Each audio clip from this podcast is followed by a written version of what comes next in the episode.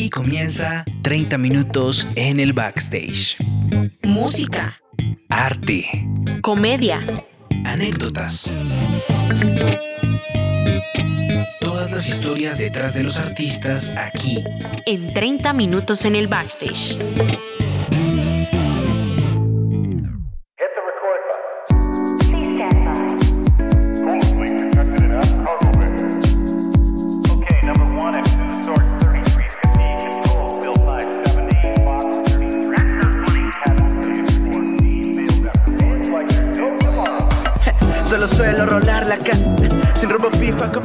Hey, ¿qué tal amigos? Los saluda Alejo Quiroga y les doy la bienvenida a un nuevo episodio de 30 minutos en el backstage. Hoy estamos aquí con los compañeros de trabajo y con un nuevo artista que pues bueno, ya, ya viene desde un episodio anterior, pero bueno, antes que nada saludemos al equipo completo. Hola Lina, ¿cómo estás? Primero las damas. Hola Alejo, hola a todos los que se conectan a esta hora por Radio UNAL. No, pues muy contenta de seguir hablando con nuestro invitado muy mexicano, muy mexicano y de verdad que, que es muy interesante también conocer este tipo de arte que pues hacen también acá, pero digamos que en otros países se vive diferente, ¿no? Entonces, muy, muy feliz. Le doy paso también a mi compañero Julián de una vez. ¿Cómo estás, Juli?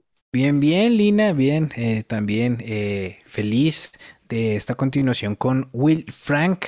Eh, muchas cosas de las que hay que hablar, pero antes de llegar a él también hay que saludar a Jacobo, que fue el que lo trajo. ¿Qué más, Hey, ¿qué Jacob? tal?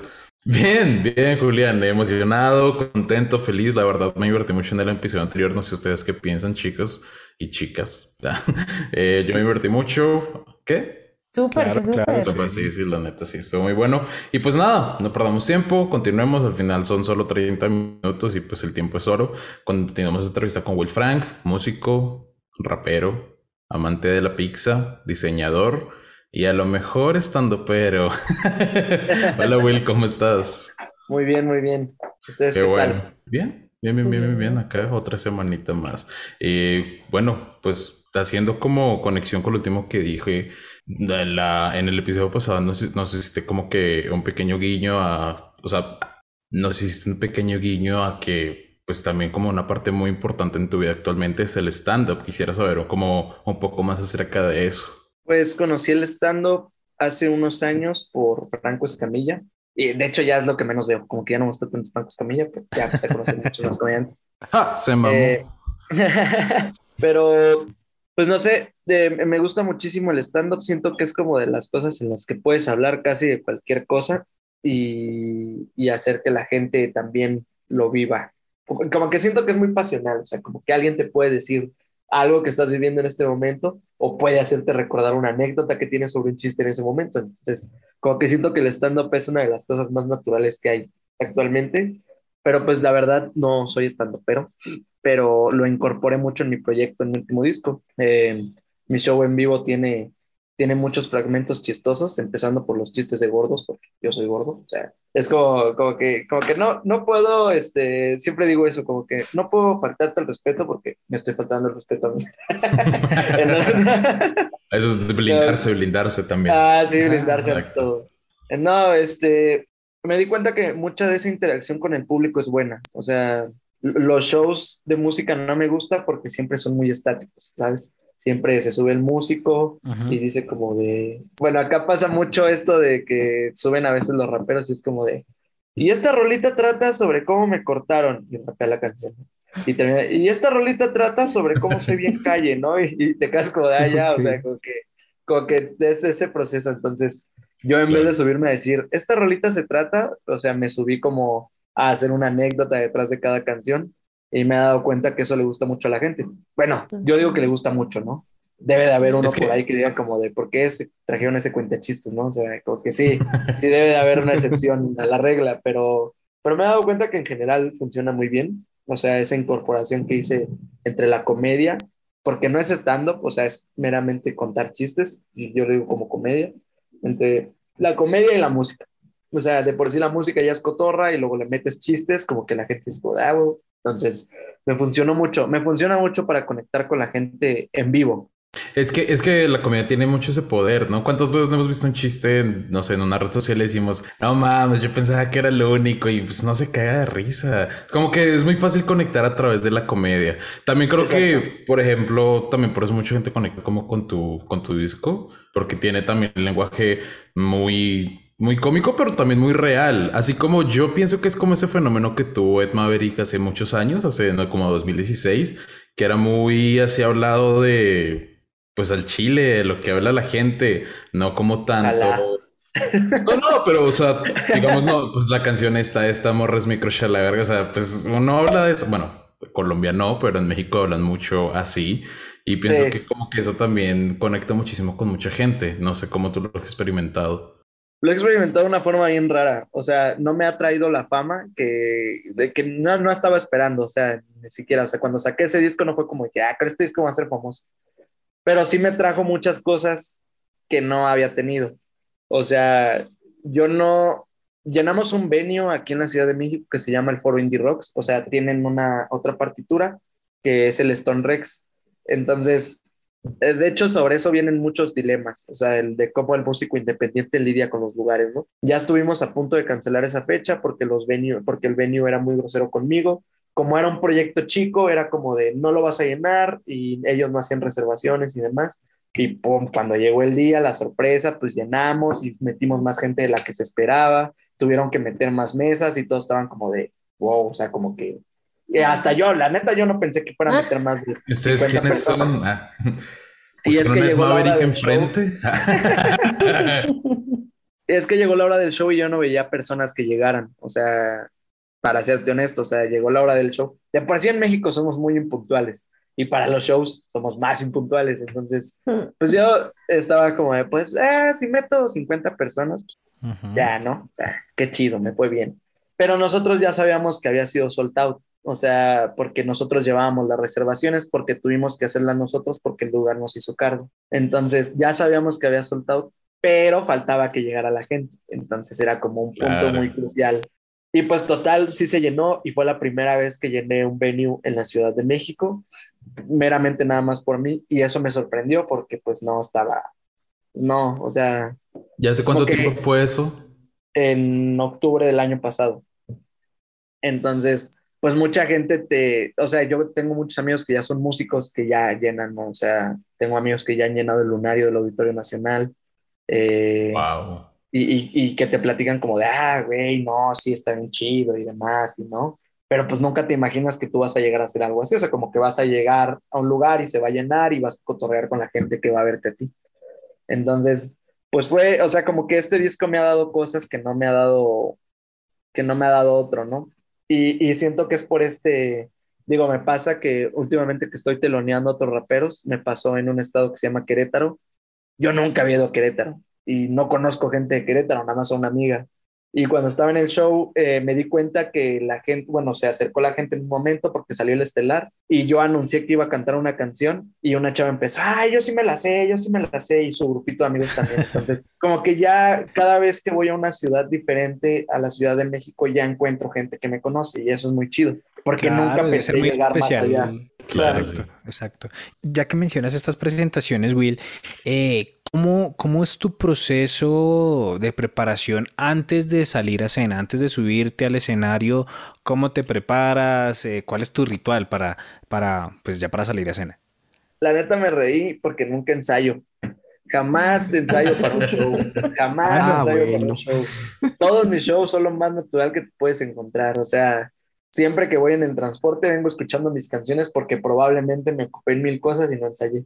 Entonces, bueno, digo, ya, ya cambió. Este año profesionalizamos eso porque este año ya tocaron Porque ya se firmó, ya se firmó. Ajá, entonces, Ya se firmó. y mi, mi manager desde que me agarró me dijo como de, güey, ya no vas a empezar a trabajar como trabajabas. Eh, estuve en un festival eh, el 16 de abril y pues ya cambia porque, o sea, es la primera vez que toco con Estelar, con Jesus y con Simpson a huevo. Entonces pues ya es más compromiso porque pues ya tenemos un equipo de audio más grande, ya tenemos pantallas. Y es que los shows de rap no son así, o sea, neta, si tú vinieras a un show de rap aquí en México, pues, si te dan dos micrófonos, te fue chido.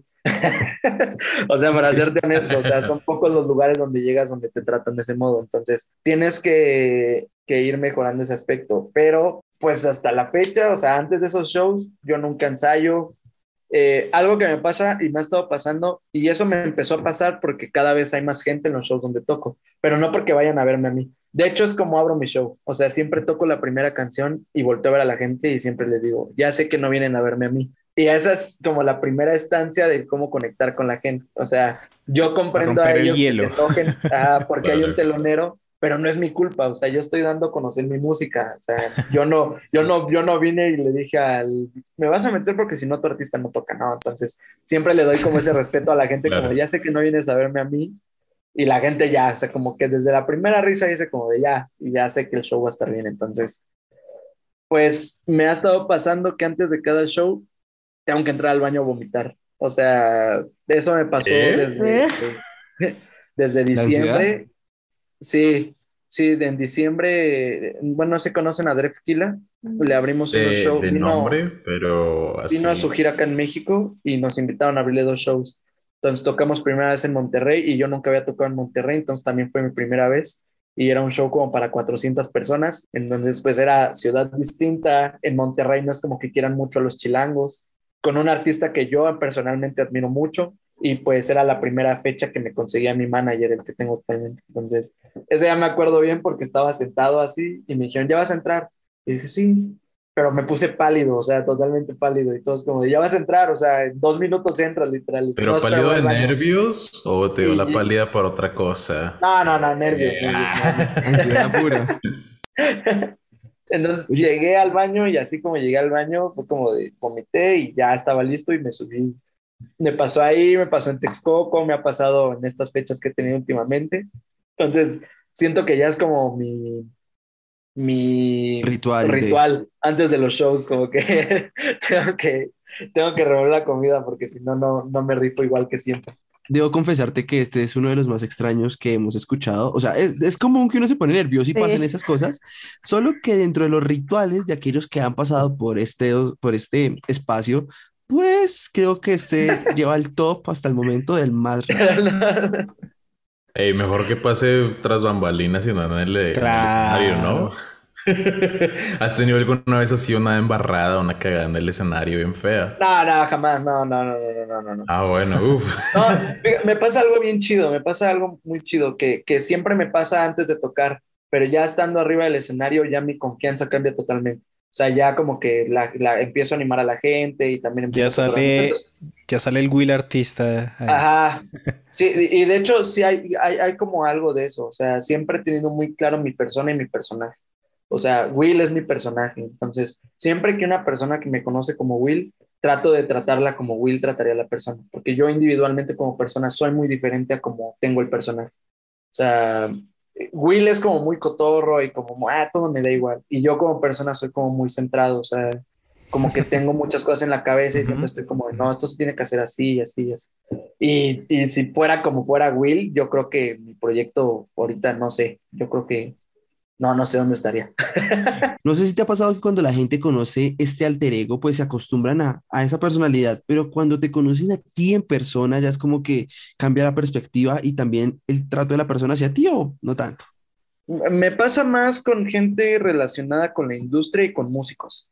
O sea, toda la gente relacionada dentro de la música piensa que soy como es Will y los músicos también. Entonces, cuando se dan cuenta que yo llego a un lugar, la verdad, para serte honesto, nunca he sido prepotente con absolutamente nadie porque en mi casa siempre me enseñaron como a ser muy educado con todo el mundo.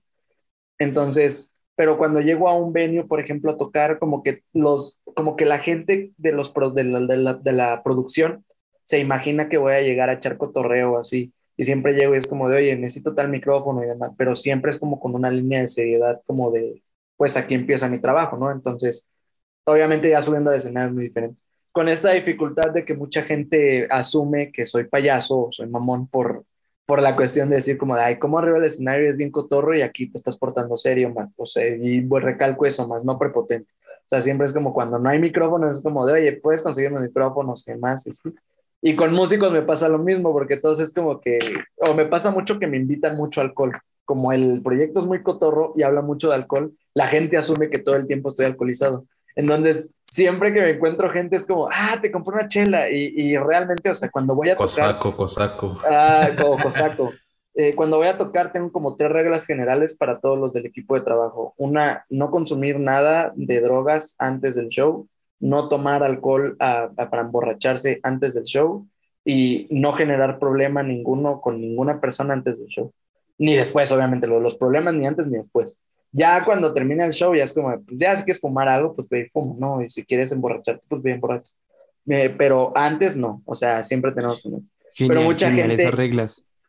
pero antes del show mucha gente es como de, ¡eh, te invito a una chela, eh, esto, eh! Y no te la tomas y es como de, ¡ay, bien payaso! Pues no que tomas un montón y es como, pues es que no puedo subir borracho a, a tocar, como que sí tengo, tengo mucho esa regla general. ¿Y de dónde salieron Entonces- esas reglas? Usualmente las reglas salen de, de errores.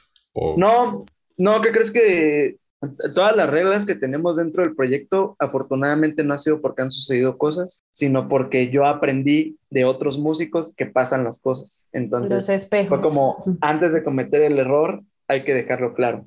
Hubo, hubo reglas que se incorporaron después, que fue como de dejar de llevar a nuestras parejas sentimentales a los shows, porque generaban mucho conflicto. O sea, por ejemplo, si yo me enojaba con mi novia antes del show, se reflejaba en el show. O si mi DJ se peleaba con su novia en el show, se reflejaba. Sí. Entonces, fue como la decisión de decir, oigan, pues, ¿qué les parece si mejor nada más vamos nosotros, tocamos nosotros y a lo mejor ya después del show, pues puedes ver a tu novia o traerla al show y demás. Entonces, esa fue la única regla que sí se hizo como, como tal, porque generaba problemas. Desde entonces la mayoría del equipo de trabajo ya está Sí, soltero. desde entonces todos tenemos el doble de problemas que teníamos antes. Fracaso haciendo esto, pero fui feliz. Nada es tan fácil como piensan. Así se ve, también hay que pagar cuentas. No me lo creen, mis padres aprueban esta. Creo que no ven. que- Oye, y hablando de problemas, pero sí eh, hablábamos antes de iniciar sobre la imagen que manejas, eh, todo este diseño de lo que es Will Frank y todo.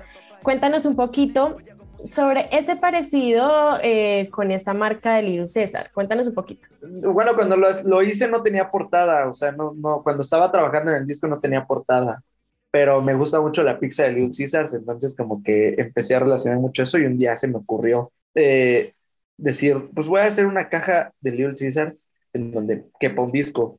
Entonces, pues ahí fue cuando salió la portada. De hecho, la imagen definitiva de Nomás la estoy pasando fue ya en el último lanzamiento, el que fue Nomás la estoy pasando que fue donde sacamos las botargas de Cosaco, la botarga de Little Caesars, eh, fue cuando me tatué mi Little Caesars, que fue cuando hice la portada, pero jamás dimensioné hasta dónde iba a llegar.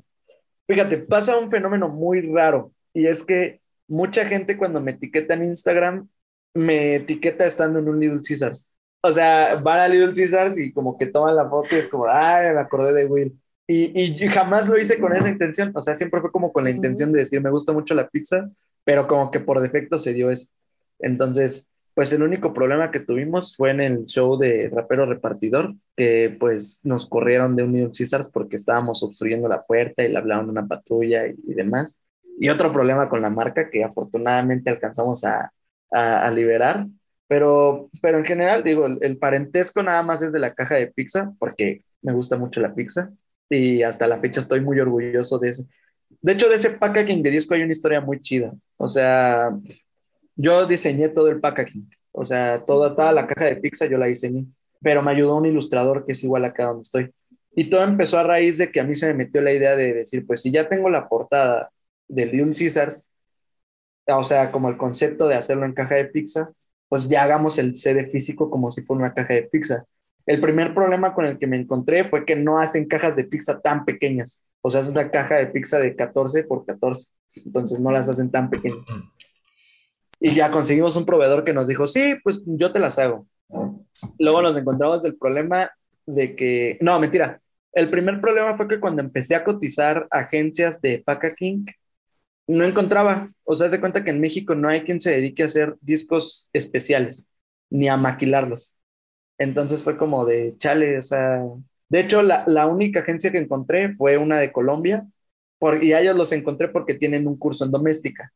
Entonces los, les mandé un correo explicándoles todo. Ellos han trabajado con Natalia Lafourcade, con un montón de músicos. ¿Cómo Y se cuando llama me mandaron agencia? la cotización, ¿mandé? ¿Cómo se llama la agencia? La verdad, ahorita no me acuerdo, pero ahí se los mando por mensaje. Pues, Con que busquen packaging de disco en doméstica, haz de cuenta que ya aparecen, porque es su curso.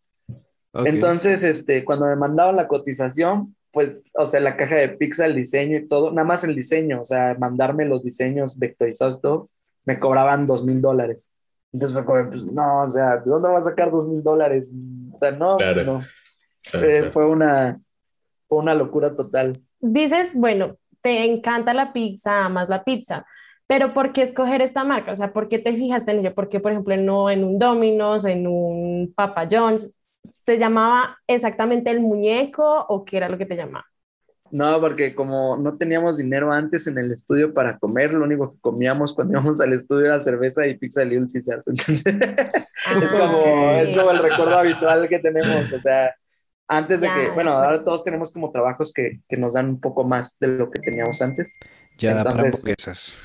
Ese, ajá, ese proceso. Aparte ya venía, o sea, haz de cuenta que mi primer lanzamiento, el concepto fue IHOP.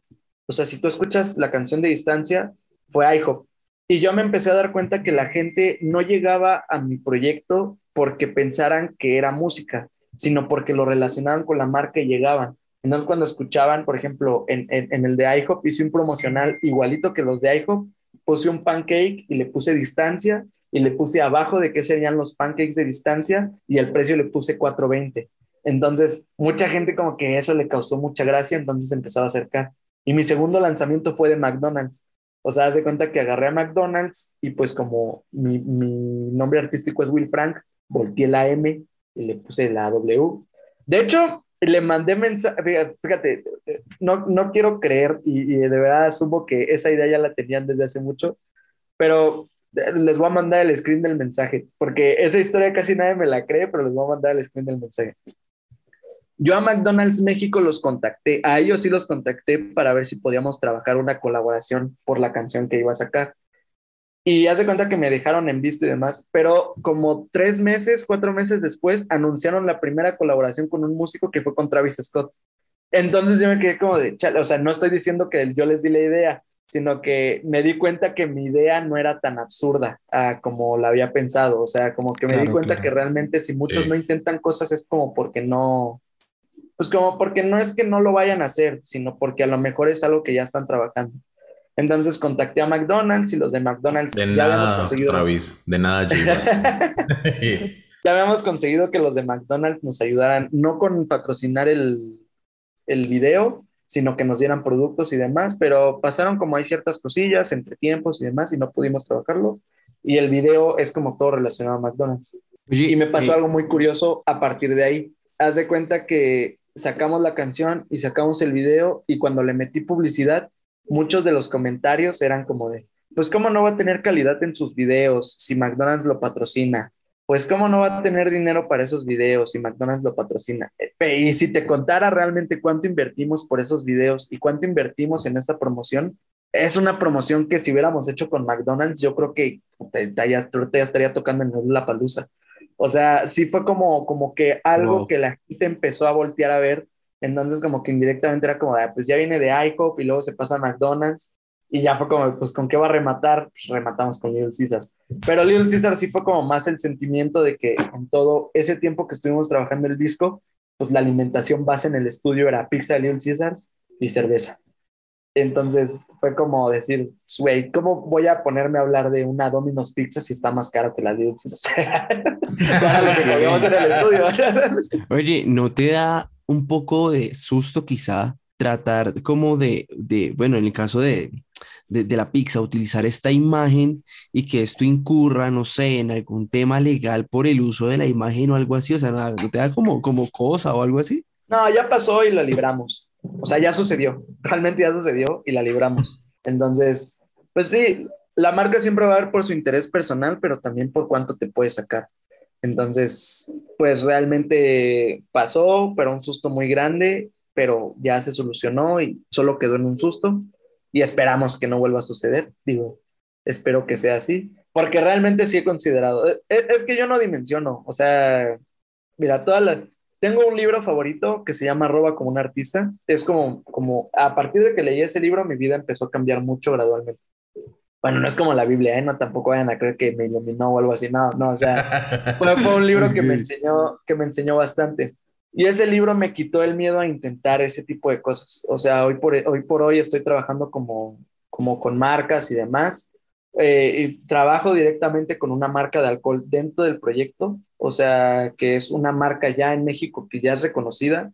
Y nos empezaron a hacer caso porque hicimos una botarga de, de su bebida. Y, y, todos nos decían lo mismo como de, ah, es que te pueden demandar. Y fue totalmente lo contrario. O sea, la marca nos buscó, nos dieron el patrocinio. Hoy en día el disco que voy a sacar eh, ya va a ir eh, patrocinado por ellos, no en cuestión monetaria, sino en cuestión de publicidad. Entonces, eso obviamente es un trancazo muy grande porque ya trabajar como con ese tipo de marcas te da un poco distinto, porque ellos ya tienen una comunidad muy grande y ya te ayudan como a, a llegar a más gente meramente por un producto. Entonces, a mí me resultó como contra... Y lo de Little César, pues ya como que nos quitó el susto de hacer muchas cosas. O sea, es como, pues sí, no te estoy quitando venta de pizzas, pues no. Después de la primera batalla legal ya se pierde el miedo. Ya, sí, ya, ya totalmente. Digo, no me dejaron pobre porque no creo que se dieron cuenta que no me podían sacar nada, pero... Will, ya, ya casi para ir cerrando, cuéntanos qué viene eh, para Will Frank. Eh, eventos, eh, canciones, shows de stand-up, eh, música en, en plataformas, eh, más pizza. Bueno, no sé, cuéntanos qué viene para Will Frank. ¿Qué viene? Pues ahorita ya cambié totalmente el concepto de, de pizza y cotorreo y demás. Ahorita ya viene una etapa del proyecto bastante seria. Eh, voy a sacar varios singles. Es la primera vez que voy a trabajar por singles. Tengo uno para el 30 de abril que se llama Desvelado. El productor es un productor de Nueva Zelanda. Eh, el, el cuate me mandó la canción, la canción me gusta mucho, es como al estilo de Dayglow, yo soy muy fan del indie, o sea, me gusta mucho el indie, entonces me quise meter como esa parte de empezar a hacer indie pop con rap y, y ya como que poco a poco lo estoy manejando mejor.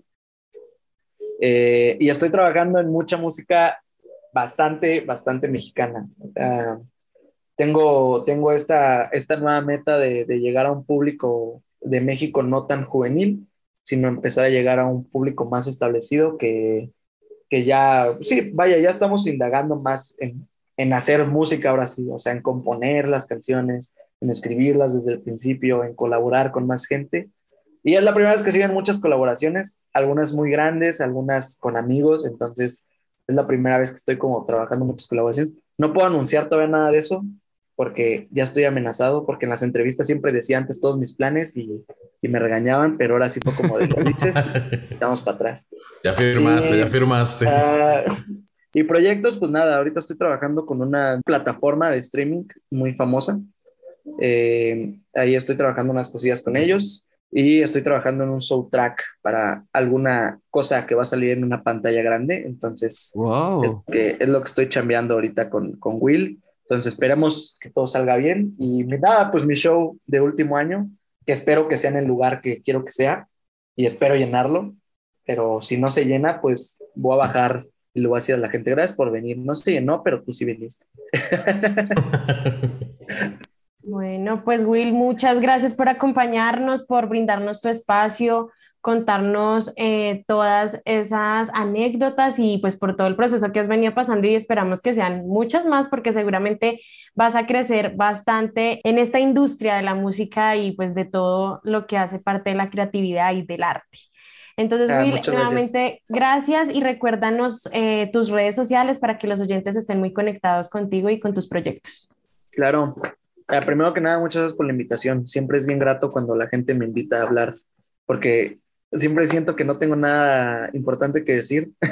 No. pero eh, los voy a dejar con una bonita frase que me gusta mucho y es, a lo mejor lo que tú ya dijiste, ya lo han dicho, pero no lo dijeron fuerte, así que alguien puede escucharlo de ti. Entonces, esa frase me ha ayudado muchísimo. Y me pueden encontrar en todos lados como Will Frank MX y en todas las plataformas como Will Frank. Ya, ya les conté el, en el episodio pasado que ya vencimos el sistema de YouTube con Animal Planet, entonces ya me encuentran en YouTube como Will Frank también. Bueno, pues ahí está. Muchísimas gracias. A nosotros nos encuentran en Instagram y TikTok como arroba 30min en el backstage. Gracias a todos y nos escuchamos en el próximo episodio aquí en Radio UNAL.